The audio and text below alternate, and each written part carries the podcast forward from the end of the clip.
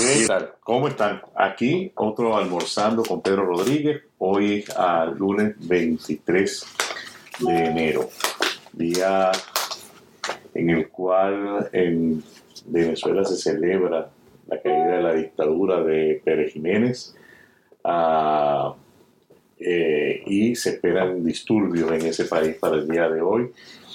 Aquí, como siempre, chequeando nuevas raíces. Nuevas raíces a su primera plana destaca, redes sociales afectan la salud mental. Interesante artículo sobre cómo nuestros eh, muchachos pueden estarse afectando con eh, las redes sociales. Ah, Washington DC, sitios para visitar. ¿Quién lidera batalla del microchip? Republicanos del estado de Michigan que se mueven para reclutar a Ron DeSantis, gobernador de Florida, para el 2024. Estados Unidos necesita inmigrantes para compensar el déficit de trabajadores. Como siempre, mucha, mucha información y eh, les comento que eh, internamente el periódico está teniendo mucha información sobre cuestiones que tienen que ver con la salud mental, algunas cosas que son de comportamiento, como es lo que llaman el procrastinar o la pereza que a veces tenemos para emprender. Como siempre, periódico las raíces, pero que usted puede llevar confiadamente a su hogar.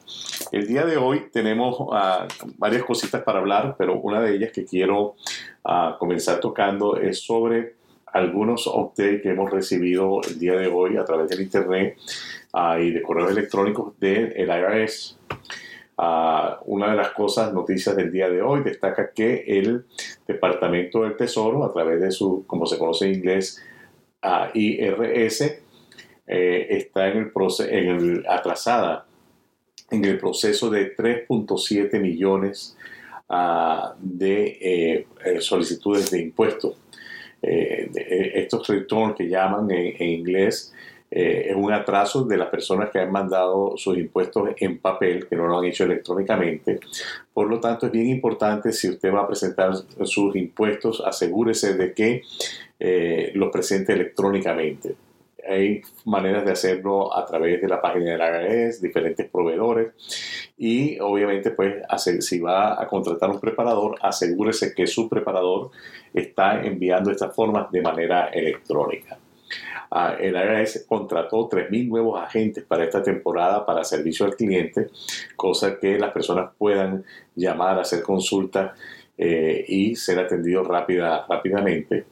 Ah, otra de las recomendaciones que está haciendo el Departamento ah, de Taxes, el, el IRS, es esperar para presentar sus impuestos una vez que usted tenga las 1099K. ¿Qué son las 1099K? Las 1099K son una forma que las personas que utilizaron plataformas como Venmo, Cele, PayPal para recibir pagos eh, y excedieron con esa aplicación más de 600 dólares, van a recibir esta forma o pudieran recibir la forma 1099K. Ah, creo que hay una opción en la cual cuando uno utiliza estas plataformas de pago, uno puede seleccionar que el pago que uno está haciendo, eh, que no es un pago comercial, sino que es una transferencia a un familiar, eh, a un amigo. Eh, cuando es una transferencia familiar o a un amigo, no viene reportada en la 1099K. Este, no estoy muy familiarizado cómo funciona la de Venmo o PayPal. En Cele la verdad que no lo he visto nunca. Siempre yo recibo los Cele pues, de la compañía, pues eso cae directamente en la cuenta de la compañía y obviamente pues que de ahí lo estamos reportando. Entonces es importante asegurarse que usted tenga todas las formas de ingresos que haya recibido. Asimismo le digo, cuando usted recibe una 1099 de una empresa que usted hizo un trabajo o de inclusive en particular que usted le haya hecho un trabajo en su casa, si usted es un contratista y le mande una 1099, asegúrese de revisar que el monto que le están mandando es el monto correcto.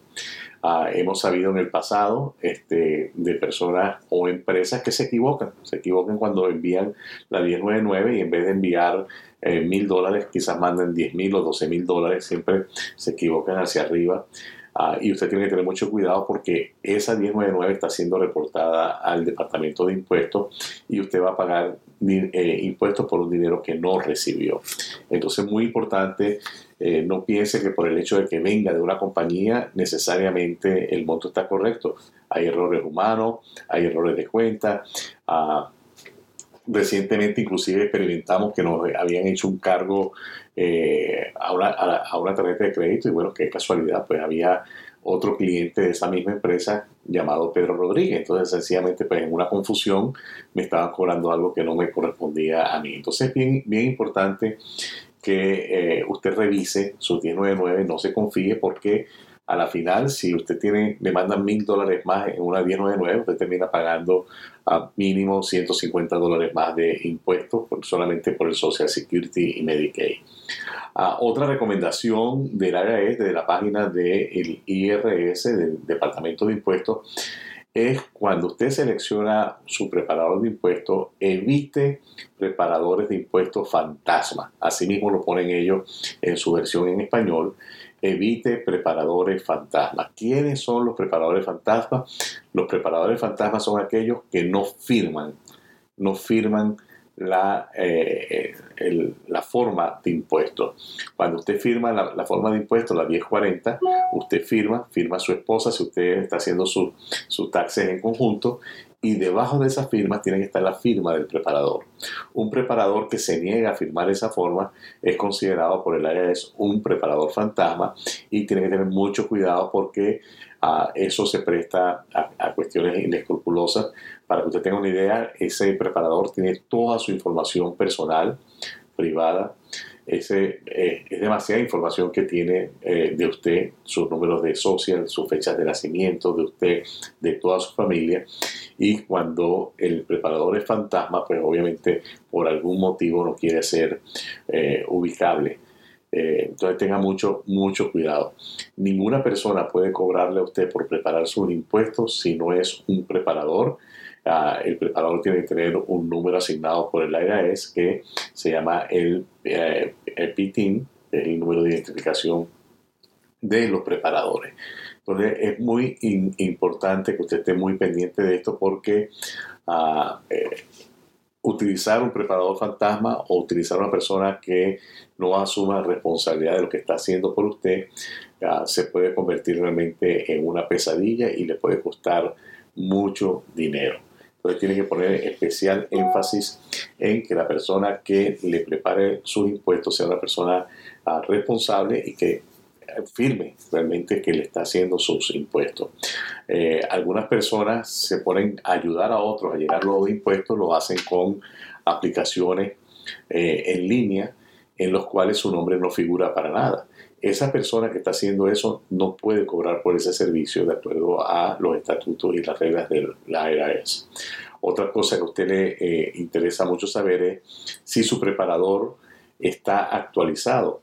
Y para eso, desde la página de la IRS, hay una parte donde usted va a un directorio, usted coloca el código postal, las tres primeras letras del apellido de su preparador y ahí le va a decir si esta persona ha tomado cursos, si está actualizada en las nuevas cosas de los impuestos. Eh, en el pasado quizás muchas personas no han puesto el cuidado necesario en esto, pero cada vez es, más importante ponerlo porque cada vez hay más probabilidades de auditoría, más probabilidades de eh, información, que la información esté incorrecta. Ah, una de las cosas que hemos notado desde nuestra oficina de consulting es que el área está muy actualizado. Anteriormente podían pasar tres años para que ellos mandaran una carta a un contribuyente diciéndole, mire, usted no reportó algo, este, eh, nosotros hemos hecho un recálculo. Ahora eso está pasando a los seis meses de haber enviado los impuestos, ya se están recibiendo estas cartas. O sea, que quiere decir que realmente el sistema de ellos está trabajando de manera más eficiente. Algunas cosas importantes de impuestos que usted tiene que recordar, algunas fechas importantes, es si usted tiene una empresa en sociedad, lo que llaman un partnership, o una corporación uh, S, las corporaciones S y las sociedades uh, tienen que presentar sus impuestos para marzo 15. Marzo 15 es la fecha para empresas en sociedad y para las corporaciones tipo S. Ah, las corporaciones tipo C o estándar son para el 18 de abril. Las personas naturales, personas individuales, personas casadas es para el 18 de abril. Las empresas tienen la obligación de enviar las 1099 a las personas que le corresponda o las empresas que le corresponda a más tardar el 31 de enero. Entonces son fechas bien importantes. Si usted tiene una pequeña empresa y usted subcontrató a personas, usted tiene que enviar esa 1099 antes del 31 de enero, ponerla en el correo. Igual si es una W2, tiene que ser enviada antes del 31 de enero. Hablando de 1099, quiero compartir con ustedes un artículo hoy que salió en el Time Dispatch, que es el periódico local de Richmond, escrito por Karen ah, Michaels. Ah, Karen Michaels escribió algo que titula Derecho Laboral, Empleadores no existe tal cosa como un empleado 1099. Este es un artículo muy interesante, eh, hicimos la traducción al español porque nos pareció muy interesante y dice que los empleadores que clasifican erróneamente a los empleados como contratistas independientes están bajo fuego más que nunca con la legislación del 2020 de Virginia y por las regulaciones propuestas por el Departamento del Trabajo de los Estados Unidos, ese gobierno federal. Con demasiada frecuencia los empleadores contratan a trabajadores bajo la falsa premisa de que son contratistas independientes que al final de su servicio recibirán un formulario 1099 ah, en vez de una W2. Este, y dice falsa premisa, porque es una falsa premisa, realmente es, es lo que llaman, eh, lo hemos hablado aquí en el programa, es una clasificación errónea de la persona. En vez de un empleado, lo queremos clasificar como un subcontratista. Para los empresarios, hay muchas ventajas de tener trabajadores clasificados como contratistas independientes. El empleador generalmente puede evitar una serie de leyes laborales, impuestos, gastos, como atención médica y seguro de compensación para trabajadores. Sin embargo, probablemente sea ilegal. Si una persona que presta servicios es un empleado bajo definición separadas provistas por las reglas de el IRS o IRS y las leyes de Virginia del Departamento de Trabajo, entonces esa persona es un empleado con derecho a todos los beneficios. ¿Qué es lo más grave que pasa cuando usted ah, eh, lo ponen en una empresa como un contratista en vez de como un empleado. Lo más grave que pasa realmente para sus finanzas, para su bolsillo, es que usted termina pagando más o menos aproximadamente un 7.5% de su ingreso en Social Security Medicaid que le correspondía pagarlo era la empresa.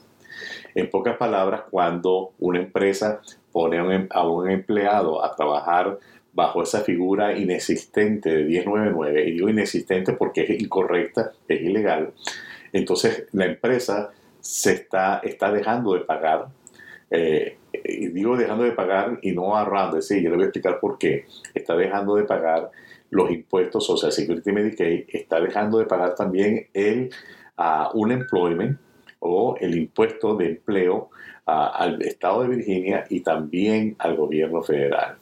Y digo dejando de pagar y no ahorrándose, porque más tarde o más temprano, cuando lo alcance la ley, va a tener que pagarlo con intereses, etcétera, etcétera. De hecho, hay empresas que han tenido que desembolsillar millones de dólares pagando lo que dejaron de pagar a sus trabajadores. Uh, inclusive nombraban una empresa del Departamento de Trabajo anunció a principios de este mes que un distribuidor nacional de autopartes y una firma de logísticas de Arizona pagará 5.6 millones en salarios atrasados en daños liquidados por clasificar erróneamente. O sea que si usted lo han clasificado erróneamente, ese dinero realmente a usted se lo debe. Y en algún momento es posible que esa empresa va a ser llamada al botón por las autoridades y le van a obligar a pagar esa cantidad de dinero que dejó de pagar a sus empleados. Entonces es bien importante, si usted es un empresario, es importante asesorarse si usted está realmente clasificando bien sus empleados o contratistas, cuál es el criterio, infórmese cuál es el criterio, el criterio del gobierno federal y cuál es el criterio del gobierno de Virginia para decir esta persona es un empleado, esta persona es un contratista. Típicamente, típicamente cuando usted paga a alguien por hora, esa persona es un empleado. Hay varios, varias cosas que, se preguntan. Una es si le pagan por hora, si usted tiene un horario, usted entra a tal hora, sale a tal hora, ah, entonces es muy probable que usted sea un empleado. Eh, y si usted está en una situación de, eh, de, que usted siente que está misclasificado o clasificado erróneamente, usted debe buscar la asesoría necesaria porque realmente puede ser que le estén debiendo algo de dinero. Por ejemplo, un ejemplo típico que conocemos muy bien de cerca es el, el, caso de los agentes de bienes raíces, los realtors que llaman. Ellos son contratistas independientes. ¿Por qué son contratistas independientes? Son contratistas independientes porque ellos no tienen un horario, ellos no se les paga por hora, ellos se les paga una comisión por su, por su trabajo. Uh, entonces eso los convierte en un ser independiente. Ahora, si usted, si ellos fueran una persona que dicen, no, usted tiene que venir a la oficina a las 8 y salir a las 4 y media, por ejemplo, entonces esa persona sería un empleado. Entonces, uh, esto tiene que tener eh, mucho cuidado realmente si usted tiene dudas sobre cuál es su estatus, busque asesoría que le permita establecer si a usted lo tienen mal categorizado o si uh, está bien como, como está. Uh, los empleadores que violan la ley están sujetos a una variedad de sanciones por cada ofensa. Además, el trabajador mal clasificado puede presentar una demanda civil por daños y perjuicios y recuperar los honorarios de los abogados. La ley dice, si el tribunal determina que el empleador no ha clasificado correctamente al individuo como empleado, el tribunal puede otorgar daños individuales por el monto de cualquier salario, salarios, beneficios laborales, incluidos los gastos incurridos por el empleado que de otro modo habrían sido cubiertos por el seguro o la compensación perdida por el individuo un horario razonable del abogado y otros costos que haya podido incurrir. Entonces es hora de hacer una revisión, de ponernos al día con este, con este tema y ratifico, no existe la figura de empleado 1099. Si a usted lo llaman empleado 1099, eso está incorrecto y quiere decir que ahí eh, muy posiblemente hay una mala uh, clasificación o una clasificación errónea de usted como eh, trabajador. es muy importante tener esas cositas en cuenta porque esos pequeños detalles son los que van a hacer grandes diferencias una vez que el gobierno realmente empiece a estrechar. Y déjeme decirle, el gobierno tiene una alta motivación para empezar a auditar todo esto, porque cuando usted tiene un empleado, usted le da a fin de año, a principios del año, una W2, Ahí ya están los descuentos de social, del Seguro Social, los descuentos de Medicaid, están las deducciones que se le hicieron de pago anticipado de impuestos, tanto del Estado como del gobierno federal. Y esa persona con esa forma sencillamente llena sus impuestos para ver si le toca algún reembolso o no. Y hasta ahí quedó la historia. Cuando la persona le pagan con una 1099, como un empleado de 1099, ahora esa persona llena un Schedule C y pese a que era un empleado, resulta que pone gastos de carro, pone gastos de uniforme, pone una cantidad de gastos que no corresponden y a la final entonces lo que está haciendo es reduciendo la cantidad de dinero que el gobierno federal recibe de impuestos de esta persona. Eh, se está, eh, cuando hay esta situación se está evadiendo, como le dije, el pago de algunos impuestos como son los impuestos del el desempleo. Así que mucho cuidado con eso, póngase, póngase pila y uh, definitivamente busque asesoría que le permita hacer las cosas de la manera adecuada. Uh, para cerrar, quiero hablar un poquito de algo que que irse preparando, que es cómo se debe presentar una declaración de impuestos si la persona recibe seguro social. Uh, las personas que reciben seguro social deben hacer una declaración de impuestos, depende. La respuesta es depende, depende de cuánto es el ingreso. Por ejemplo, si la persona que eh, recibe seguro social tiene ingresos por debajo de 25 mil dólares, una persona soltera, entonces no tendría que presentar impuestos. Ah, si es una persona casada, a 32 mil dólares sería el monto que indicaría que la persona tiene que presentar una declaración. Ahora, le voy a, decir una sugerencia de, este es un escrito mm, que salió en el, en el eh, en el Internet, de Nina Redmond.